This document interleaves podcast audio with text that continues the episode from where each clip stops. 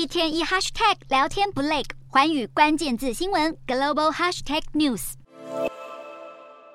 美中两大强权正因为地缘政治紧张，加上相互制裁，从外交到军事的双边关系都陷入紧张局势。然而，中国却在十八号迎来一位特别的访客，就是高龄一百岁的美国前国务卿季辛吉。季辛吉突如其来的访中行程，第一个会见的就是在华府制裁名单上的中国国务委员兼国防部长李尚福。季辛吉表示，这一趟行程是为了中国的朋友而来。他更表示，美中双方应该要消除误解，避免对抗，因为历史证明，任何一方都承担不起把彼此当作对手的代价。事实上，季辛吉近来也曾多次对美中关系提出警告。除了李尚福之外，季辛吉还跟中国外事办主任，也就是中国外交第一把交椅的王毅举行会谈。然而，王毅除了重申中国在台湾问题的立场之外，更是利用会谈借机敲打美国。虽然基辛吉这趟访问表面上是个人行程，但专家多半认为背后可能代表着美国迫切想和中国恢复军事对话的讯号。